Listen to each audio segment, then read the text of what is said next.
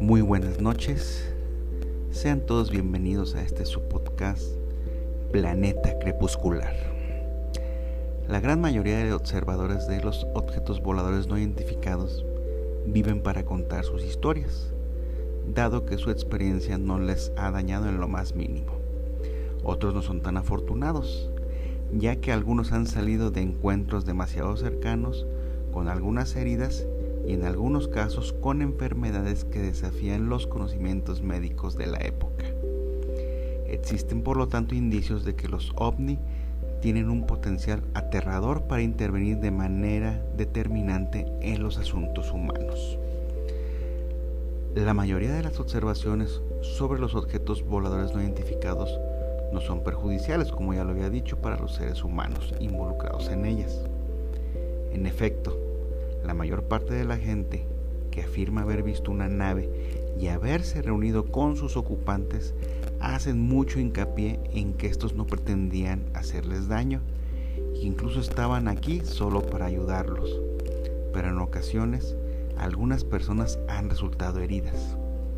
Por ejemplo, en 1968, un incidente ocurrido en los Estados Unidos de América dio un indicio de lo que sucedería si alguna vez los ovni decidieran volverse poco amables o inamistosos.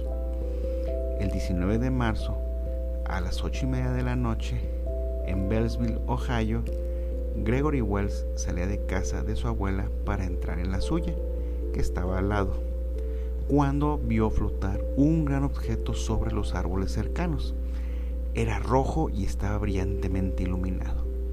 De repente salió un tubo de su parte inferior y se dirigió hacia el niño. Enseguida lanzó un rayo de luz que golpeó a Gregory, quien cayó al suelo gritando de miedo mientras se prendía fuego en una manga de la chaqueta que portaba. Posteriormente, lo llevaron rápidamente al hospital de la ciudad. Tenía quemaduras de segundo grado y al cabo de tres meses todavía se veían cicatrices. El sheriff Swissberger del condado de Monroe entrevistó a varias personas más que habían visto el ovni, incluyendo a la madre y a la abuela de Gregory, pero no pudo encontrar ninguna explicación de la causa de las heridas. La chaqueta y el camino fueron examinados en busca de radiactividad, pero no se encontró absolutamente nada. Gracias a Dios son escasos estos ataques, a menos que medie una provocación. Algunas personas también han sentido el poder de los ovni, pero han podido escapar ilesas. Asimismo, algunas otras han sufrido dolores agudos que probablemente no les fueron causados intencionalmente. Por ejemplo, un encuentro demasiado cercano con un ovni incandescente que tenía la forma de un diamante provocó dolores atroces a dos mujeres norteamericanas y a un niño ante, los cuales perdón, los médicos se vieron incapaces de hacer nada. Los expertos que interrogaron bajo hipnosis a las víctimas se convencieron de que estas personas habían sufrido quemaduras radiactivas después de entrar en contacto con una nave tripulada por seres inteligentes. El 29 de diciembre de 1980, Vicky Landrum, de 57 años, y su nieto Colby, de 7, regresaban a su casa de Dayton, Texas, con su amiga Betty Cash, de 52 años. Juntos habían ido a Cleveland, una pequeña ciudad a 65 kilómetros de distancia, para jugar al bingo. A unos 22 kilómetros al noreste de Dayton, en un solitario y angosto camino arbolado, los tres repararon en un objeto brillante que iluminaba el cielo. Y cito, súbitamente descendió hasta la altura de las copas de los árboles quedándose en el camino justo delante de nosotros, dijo la señora Landrum, añadiendo los pormenores siguientes. Parecía que el cielo entero se hubiera abierto. Vimos entonces un gran diamante azul que flotaba a la altura de la copa de los árboles y lanzaba enormes llamas rojas que bajaban hasta el camino. Colby comenzó a gritar y yo exclamé, Querida, si ves aparecer a Jesús en el cielo, es que Él viene a llevarnos a un lugar mejor. Pensé realmente que era el fin del mundo. Betty frenó, salió del coche y comenzó a caminar hacia el objeto. era grande como un depósito de agua. Bajé la ventanilla ya que hacía mucho calor a causa de las llamas y me asomé para poder ver bien aquella cosa que producía un sonido repetido como una señal intermitente. Sentí que los ojos me comenzaban a arder y le grité a Betty que volviera, pero ella ahí permanecía como hechizada. Colby perdió los estribos e intentó salir y correr hacia el bosque, así que lo tomé en mis brazos y lo mantuve junto a mí diciéndole, no llores criatura, reza. El diamante que volaba los mantuvo atrapados 15 minutos. De vez en cuando se oyó un fuerte sonido parecido al de unos frenos de aire, mientras llamas cada vez más grandes descendían chamuscando el camino. Cada vez el ovni se elevaba levemente, volviéndose a colocar después a la misma altura. Por último, ascendió lentamente y luego desapareció a una gran velocidad rumbo al oeste en dirección a Houston. Posteriormente, cuando el aturdido trío prosiguió el viaje a casa, la señora Landrum dijo a Colby, su nieto, no le cuentes esto a nadie, pues pensarán que estamos locos. Pero pronto fue evidente que se lo deberían contar a alguien. Antes de que transcurriera una hora de haber llegado a Dayton, los tres estaban mareados. Pronto, tanto la señora Cash como la señora Landrum vieron que su piel se volvía roja como la remolacha. Los ojos les comenzaron a arder y a llorar y tuvieron la sensación de estar mirando a través de un velo o de una niebla. Por la mañana, la señora Cash descubrió que le salían grandes bultos por todo el cuerpo. Sufría agudos dolores de cabeza y se le, caía el cabello a mechones. Estaba tan débil que no pudo salir de la cama para pedir ayuda.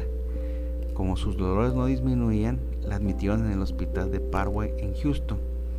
Durante cuatro semanas de exhaustivos exámenes, los especialistas trataron de descubrir qué era lo que le pasaba. Y cito, los médicos y enfermeras no dejaban de preguntarse si yo había sido realmente víctima de quemaduras, dijo la señora Cash. La piel se me desprendía rápidamente de los brazos, las piernas y la cara. Estaba ampollada por todas partes y tenía tan hinchadas las orejas y los ojos que ni mi propia familia me reconocía. Por su parte, la señora Landrum también perdió mechones de cabellos, y los especialistas que la examinaron los ojos los encontraron quemados, hinchados y extremadamente irritados. Le advirtieron que se le estaban formando unos velos a modo de cataratas que podían dejarla ciega. Por su parte, su nieto sufrió problemas digestivos y durante semanas cada noche lo atormentaron unas pesadillas terribles que lo hacían gritar.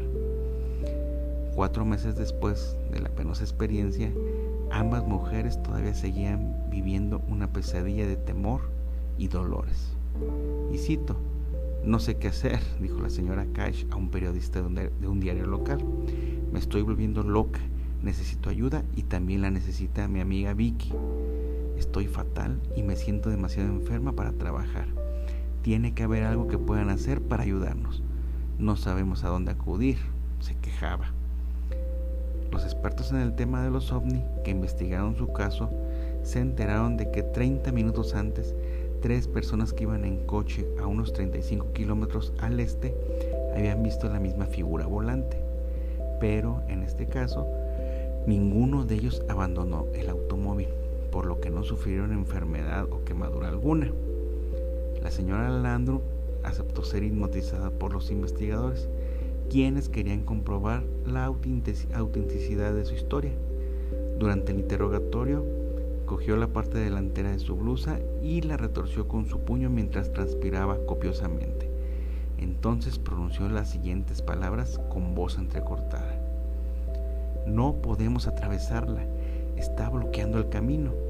La cosa entera está ardiendo. Oh Dios mío, se está acercando, nos vamos a quemar. Después de las sesiones, el doctor Leo Sprinkle, profesor de la Universidad de Wyoming, expresó, no hay duda de que esta mujer ha tenido una experiencia real. Creo que la nave se hallaba controlada por seres inteligentes. John Schuster, ingeniero aeroespacial de la NASA, que observó las sesiones mientras investigaba el, investigaba el caso para Visit, una organización independiente para el estudio de los ovnis, señaló. Este es un caso muy importante que proporciona una prueba física de la existencia de los objetos voladores no identificados. Por su parte, un radiólogo que revisó las historias clínicas de las mujeres dijo que sufrían, al parecer, los síntomas de un envenenamiento radioactivo. Bill English, de la Organización de Investigación de los Fenómenos Aéreos de Arizona, agregó, esta es la observación más increíble de un ovni que se haya denunciado en muchos años en los Estados Unidos de América. Otro caso al que vamos a hacer mención es el de Mark Herschel, un joven trabajador rural que afirmó que un ovni lo chamuscó mientras conducía su moto.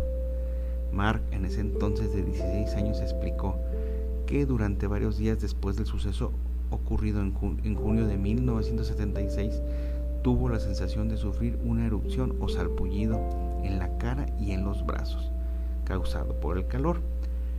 Mark iba en moto por un solitario camino vecinal cerca de su casa en Barnard Castle, en el condado de Durham, Inglaterra, cuando sintió que lo vigilaban. Entonces levantó la vista y vio detrás de él, un poco a su izquierda, una luz brillante en el cielo estrellado. Y cito, iba a unos 50 kilómetros por hora hasta que la moto pareció detenerse. Estaba muy asustado. Podía sentir el calor en la cara y a través de mi chaqueta.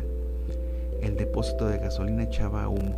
Parecía que alguien estuviera arrastrando mi moto hacia adelante. Un jaguar también pasó chisporroteando hasta una parada cercana mientras Mark trataba torpemente de encender un cigarrillo. Estaba temblando, recordó. Me apoyé en el coche para recobrar el equilibrio y noté que estaba hirviendo. A la mañana siguiente apareció una especie de erupción en las manos y brazos que duró un par de días. Mis, compañeros se burlaron de mí, pero estoy seguro de que lo que vi era un platillo volador. El 3 de octubre de 1973, en Missouri, un conductor de camiones quedó momentáneamente ciego cuando se asomó por la ventanilla de su vehículo para poder ver mejor un objeto volador no identificado. Su esposa, que iba con él, explicó que una gran bola de fuego lo había alcanzado quitándole las gafas de un golpe. Ella se puso al volante y llevó a su esposo a un hospital, donde le curaron las quemaduras, pero pasaron algunas horas antes de que pudiera volver a ver. Un físico en ese entonces examinó las gafas del hombre después del incidente y declaró que el armazón había sido sometido a un intenso calor y que como consecuencia de ello se le había caído un cristal. Dos personas que afirmaban haber visto volar el 26 de octubre de 1958 cerca de Baltimore, Maryland, un gigantesco huevo incandescente de más de 35 metros de longitud, también necesitaron ser atendidas más tarde en el hospital. La pareja contó que el automóvil se detuvo al doblar una esquina y en el mismo momento vieron un objeto que permanecía inmóvil suspendido sobre el puente. Bajaron y se agacharon quedándose detrás del vehículo mientras observaban una luz brillante. Luego, una ola de calor proveniente del ovni los envolvió. Al final, la nave se elevó velozmente con un estruendo tronador y se perdió de vista en menos de 10 segundos. Los médicos en ese entonces hallaron en la cara de ambos testigos algo parecido a las quemaduras causadas por radiaciones. Pues bueno, en fin, esto es solamente una probada, una pizca de, de relatos que involucran encuentros pues demasiado cercanos y poco memorables con objetos voladores no identificados. Al fin, como en cada episodio los invito a que ahonden más en este tipo de, de investigaciones, saquen sus conclusiones, y pues seguimos escuchándonos en este su podcast Planeta Crepuscular. Como lo he dicho antes, Carpe Diem, que no pase ni un solo día sin que aporten algo a ustedes y a la gente que los rodea. Cuídense mucho, eh, sobrelleven esta pandemia que al parecer, como dicen en las últimas noticias, no está mejorando y va a empeorar mucho, mucho más antes de mejorar siquiera algo. Cuídense mucho, que sigamos todos bien, nos escuchamos la próxima semana. Bye bye.